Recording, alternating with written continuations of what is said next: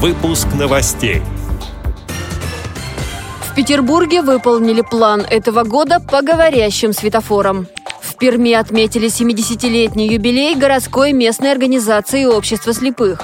В Свердловской области активисты Алапаевской местной организации ВОЗ готовятся к новогоднему балу. В Костроме пройдет чемпионат России по шахматам. Далее об этом подробнее в студии Анастасия Худякова. Здравствуйте. В Петербурге выполнили план этого года по подключению устройств звукового голосового сопровождения к городским светофорам.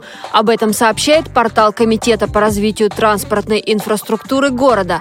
Всего установили 928 устройств последнего четвертого поколения. Они появились по 115 адресам. Их перечень с последующим включением в адресную программу подготовили по обращениям Всероссийского общества слепых, специализированных учреждений и самих петербуржцев.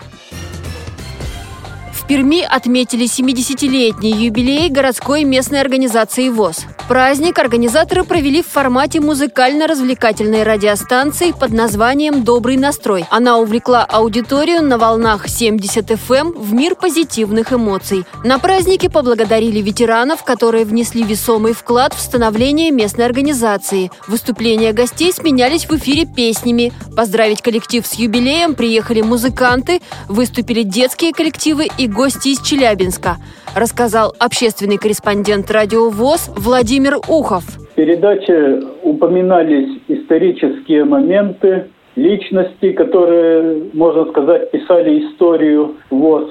Выдающиеся люди, руководители кружков, работающих в КСРЦ ВОЗ, также работают с детскими коллективами. Эти коллективы выступили с концертными номерами, танцевальными и вокальными. Зрители получили массу положительных впечатлений.